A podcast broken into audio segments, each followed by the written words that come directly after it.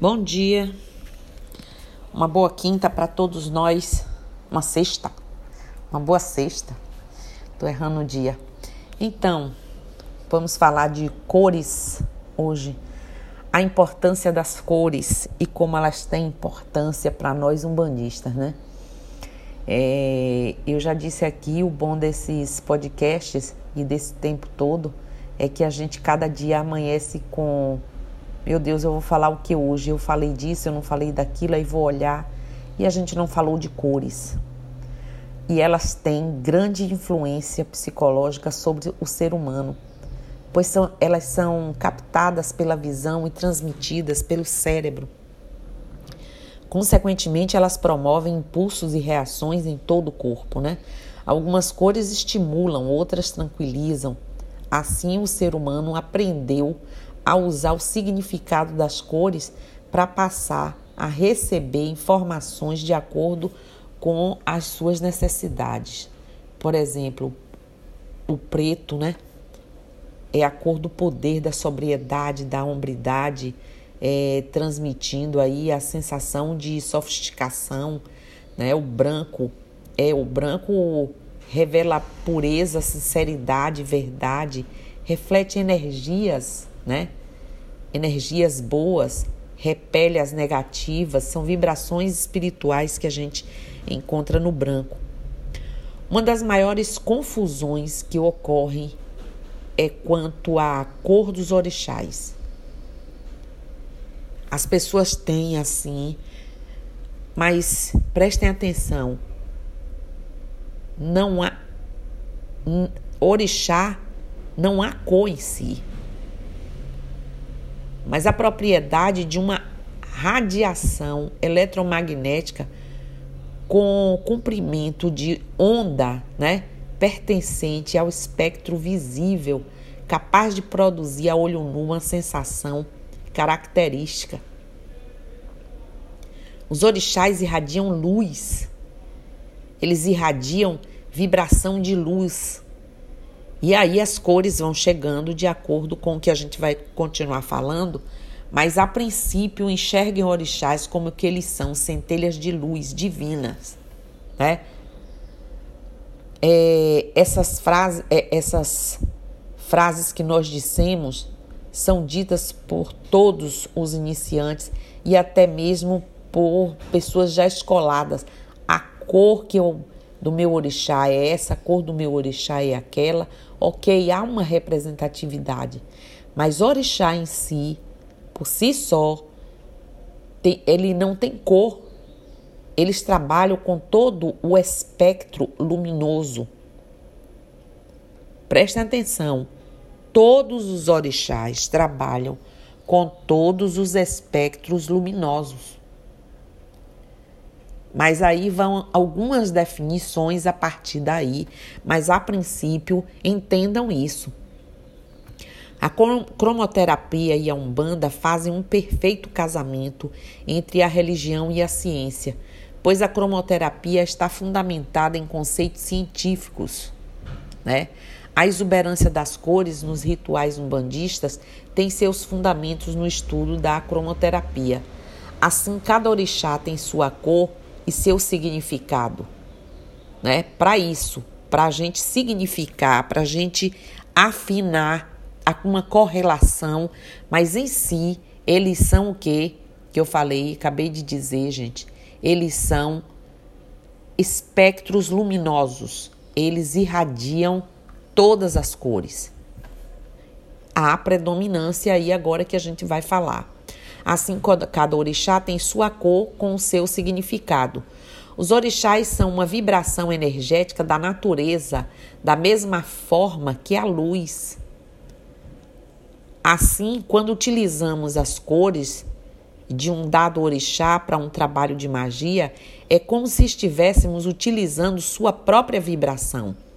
Essas cores podem variar em cada uma das vertentes da Umbanda, né? E também dentro do candomblé. Mas o mais importante é se utilizar dessas vibrações das cores para a busca da energia suprema de Olorum e naquele momento você se conectar ao orixá e àquela cor.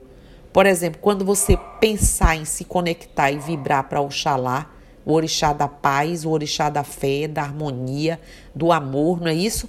A cor você vem no branco, no dourado, né? É, representando prata, representando muito bem a paz evocada por esse orixá, não é isso? Então essa luminosidade fica perfeita nessa divindade. Quando a gente pensa em Omolu, a gente pensa no preto, não é isso? O preto simboliza o retorno. Omolu que faz esse retorno através do mundo lá dos mortos.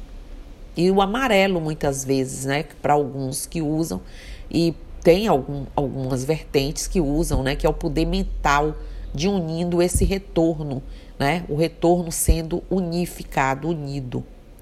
O Molu é o grande senhor das transformações. Daí muitas vezes sua representação está calcada nas cores também, roxo e amarelo, por conta de que do trono de onde ele vem. Não é isso? O Molu transmuta todas as nossas dores em alegria, né? As doenças em saúde. Então imagine quanta transmutação de cores aí não vem junto. No azul temos Iemanjá, temos o azul, né? Mais perfeita tradução eh, das deusas femininas. Iemanjá é o símbolo maior da força feminina. Todas as grandes deusas ostentam a, a cor azul, o, o, brilho do azul, né? O, o, e o branco também, a transparência, não é isso? É um chamamento da grande mãe, o resultado na fertilidade evocada pelo grande orixá que ela representa. Nanã, a senhora das transcendências espirituais e das transformações, está muito bem expressa aí no roxo e no lilás, não é isso? Ossan, por exemplo, é a cor harmoniosa do verde da cura, né? o senhor das ervas da cura. Oxóssi também, que vem no verde, né? o despertar do ouro também, do outro, é, no, no, no conhecimento, não é isso? Aí traz também o vermelho da coragem, a união perfeita para alcançar aí, né? Essa cura, essa mistura. E vem as matas aí com essa mistura toda de cores através de seus guerreiros. Ogum, grande guerreiro universal, né, com seu azul escuro, Oxum com seu amarelo ouro brilhante, Yansan com seu vermelho coral, Xangô com marrom, enfim, e por aí vai as cores sendo traduzida, né? Agora podemos falar um pouco sobre as falanges, Exus e Pombagira nas cores, por exemplo, vermelho e preto, suas cores básicas, encontramos a melhor tradução para esses seres tão queridos e de tanta luz na nossa querida Umbanda. O preto é o símbolo maior do grau mais elevado que alguém pode alcançar no seu processo iniciatório. O vermelho é o símbolo da vida, a força da energia. Vermelho e preto juntos formam a grande união entre a vida na matéria e o processo religioso, ou seja, a união na matéria, no entendimento da verdadeira vida, né, que nossos olhos não enxergam e às vezes não conseguem traduzir. Não é isso? As crianças, o povo da cor rosa e azul ou das cores mais claras, né, que vem trazendo aí é, é, harmonia, amor, alegria, pureza. Não se sabe quando vem essa analogia do azul e do rosa, para a falange né, das crianças, mas pode-se fazer uma ideia que nas décadas passadas, onde se diferenciava bem entre meninos e meninas. É bem por aí, com certeza, mas tem essa analogia e tem essa vibração importante, né? É... Todos nós sabemos que desde que o homem surgiu na Terra, os raios solares alimentaram a gente e mantiveram, né, aquecido e a cor, a cor da flora e da fauna foram relevantes para determinar o seu humor e temperamento. A ciência que emprega as diferentes cores para alterar né, alterar ou manter as vibrações do corpo na frequência que resulta em saúde, bem-estar e harmonia é denominada, como eu já disse, a cromoterapia ou colorterapia, né? Cromoterapia é a utilização da radiação cósmica, energia cósmica, que se exterioriza pelo espectro solar nas diferentes cores que nós conhecemos em funções terapêuticas e equilíbrio saúde, né? Em decorrência aí de sermos o que? Fruto também dessa mesma radiação, tanto na nossa natureza físico-material, quanto energética sutil ou espiritual. Pelo lado sutil, os chakras, né, que são rodas de luz, né, e as cores que movimentam fazem a captação das energias superiores ou cósmicas e as transmutam numa forma utilizável pela estrutura humana e assim nos sustentam energeticamente, aumentando e vitalizando a nossa força vital. A cor branca, grande, é, é, guarde, guarde com vocês um significado para além daqueles é, inerentes as outras cores sendo até considerada para alguns como perfeita, por não não apresentar concepção de negativo nenhum. Daí o questionamento que paira sobre a cabeça: o branco seria uma cor de fato? Todavia, o, o, todavia a cor branca, quando falamos em simbologia, é, a, é, é uma cor e nos passa muita coisa, né? Essa percepção pode ser vista em aspectos naturais. A exemplo de um alto valor dado aos animais que possuem a tonalidade do branco, pássaros, né, grandes brancos, né, onde possuem ligação com o divino, ou até mesmo é, apropriada para apresentações em instituições religiosas. Importante ressaltar que o branco apresenta uma grande aptidão em ser inserido em questões que envolvem o campo religioso. Fala-se que o branco é o único, é o início de tudo, né? Ao criar o mundo, Olorum, em seu primeiro comando, disse: faça-se luz, permitindo diversas associações com a cor. Interessante notar que a primeira imagem que temos ao pensarmos sobre essa passagem é o clarão branco. Todo mundo tem essa, essa imaginação. Sendo assim, o branco passa a ser abraçado por diversas religiões, envolvendo o princípio, o início do bem, né? o abastecimento das questões. Em antigas ordens religiosas, o branco representava é, elevada sabedoria e alto grau de espiritualidade. Antigos druidas encontraram na cor branca o elo com o mundo material para a comunicação com o mundo espiritual. Os magos brancos da Índia mantinham-se é, travestidos de branco, pois era o tom de suas roupas sacerdotais, o que deu o nome ao grupo, né? Magos brancos. Não somente esses grupos é, é, mas também o próprio Jesus Cristo fazia questão de suas vestes, né, quando na terra, é, detivessem uma tonalidade branca durante suas é, peregrinações. No candomblé, o uso de vestimentas brancas na sexta-feira é recorrente, de modo a encontrarem, em, entrarem em sintonia com sentimentos de pureza para agradecer e fé a importância do branco na cultura, portanto, varia de local para local, mas sempre possuindo destaque perante outras cores. Aí, desse modo, em nada diferente demonstra a Umbanda quanto a essa questão. Né? A Umbanda é, fora oficialmente e historicamente anunciada, historicamente, 15 de novembro de 1908. Repito, anunciada no plano físico pelo caboclo das sete encruzilhadas por meio do médium né, Zélio de Moraes.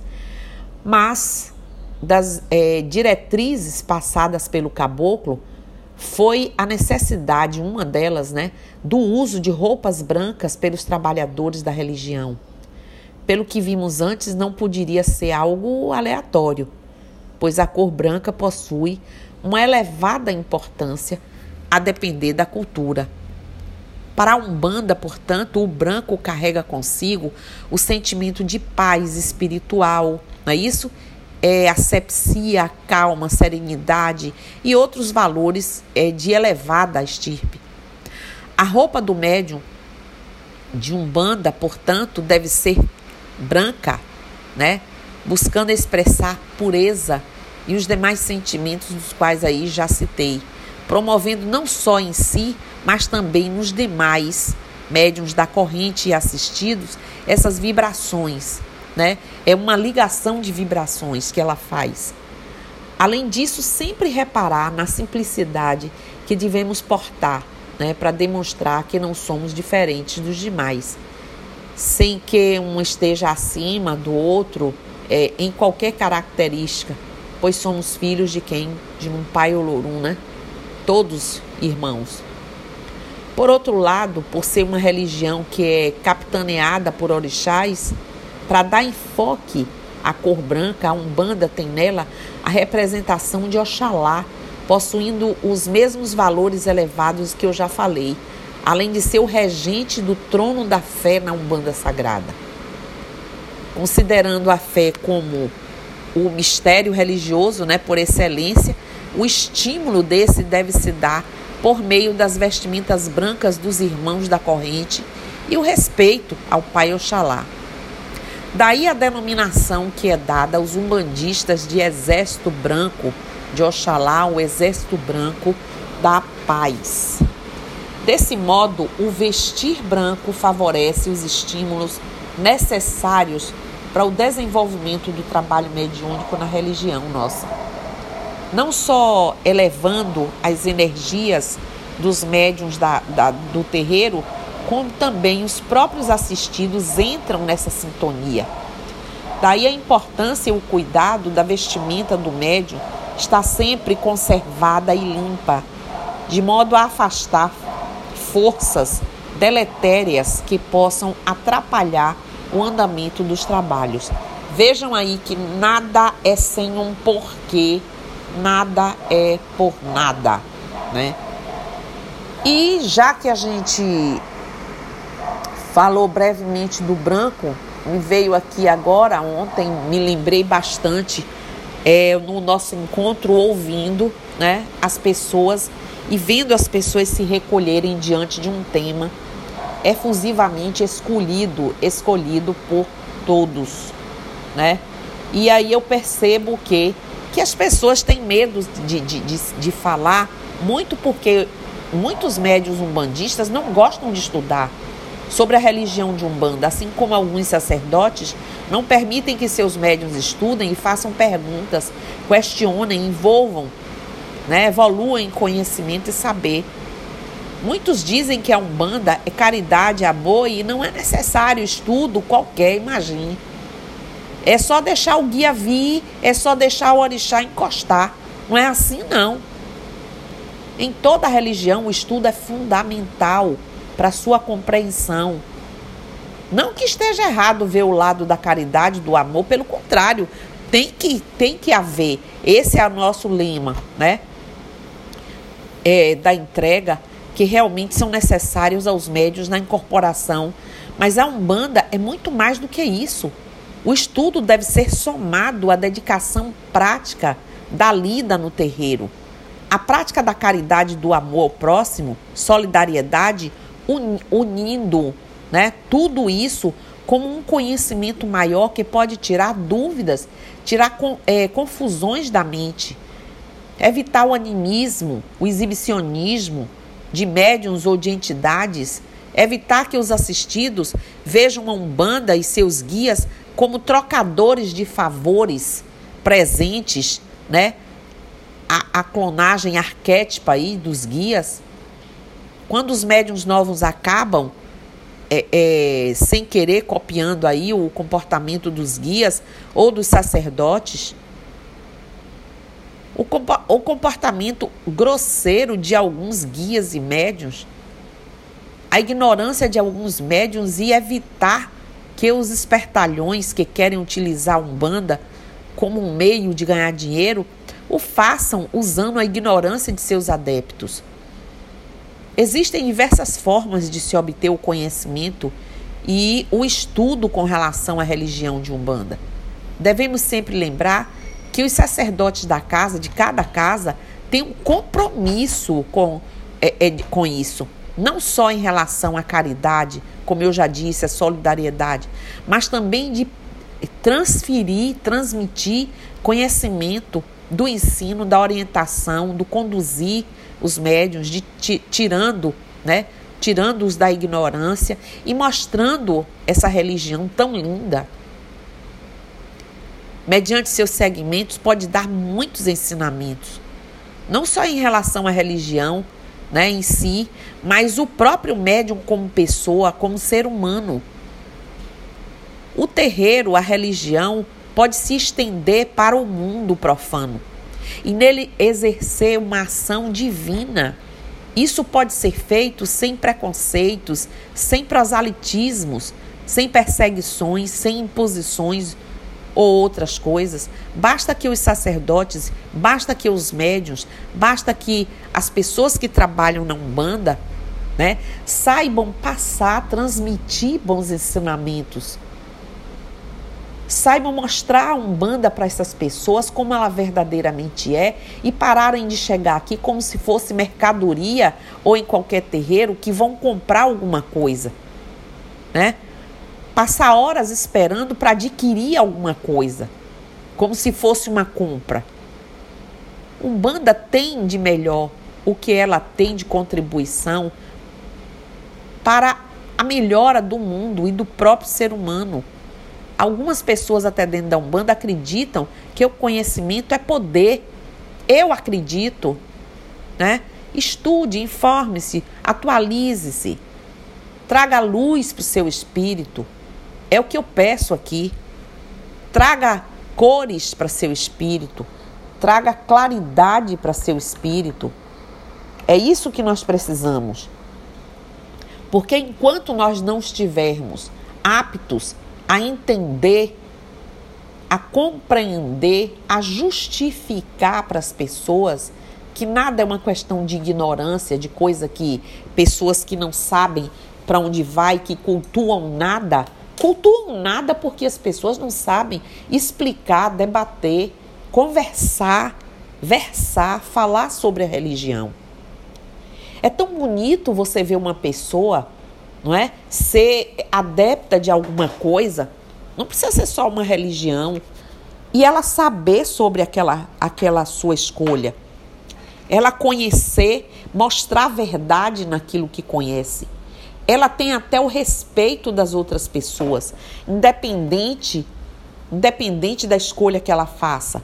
Tá aí uma boa forma da gente combater até essa grosseria dessa intolerância religiosa e racista? Por que não pessoas inteligentes que somos todos, capazes que somos, trazermos luz, esclarecimento, cor, vamos colorir a Umbanda, vamos dar luz a ela. Que as pessoas não queiram ser umbandistas, qual o problema? Existe uma variedade de, de religiões, de escolhas mas não ignorar tanto. Chega da gente ser comparado com tudo que é pequeno, que não presta, que é mesquinho, que é mundano. Chega das pessoas trocarem orixás como se fossem seres humanos. Não compreenderem a sua irradiação de luz divina, né? Então vamos Vamos pensar sobre isso sem desespero, sem angústia e aos poucos, como eu disse ontem, cada um no seu tempo, cada um com a sua condição, mas buscar esse caminho de luz, de claridade e colorir melhor a sua vida. Era isso que eu queria dizer hoje. Um bom dia para todo mundo. Que o Olorum abençoe a todos nós. Que as crianças que a linha das crianças, com toda a sua inteligência, sagacidade, capacidade, irradie em cada pessoa, trazendo vontade, ressurgimento, motivação, né? E vamos orar por isso, vamos colorir a vida e o dia. Bom dia e eu estou aqui, Zambi.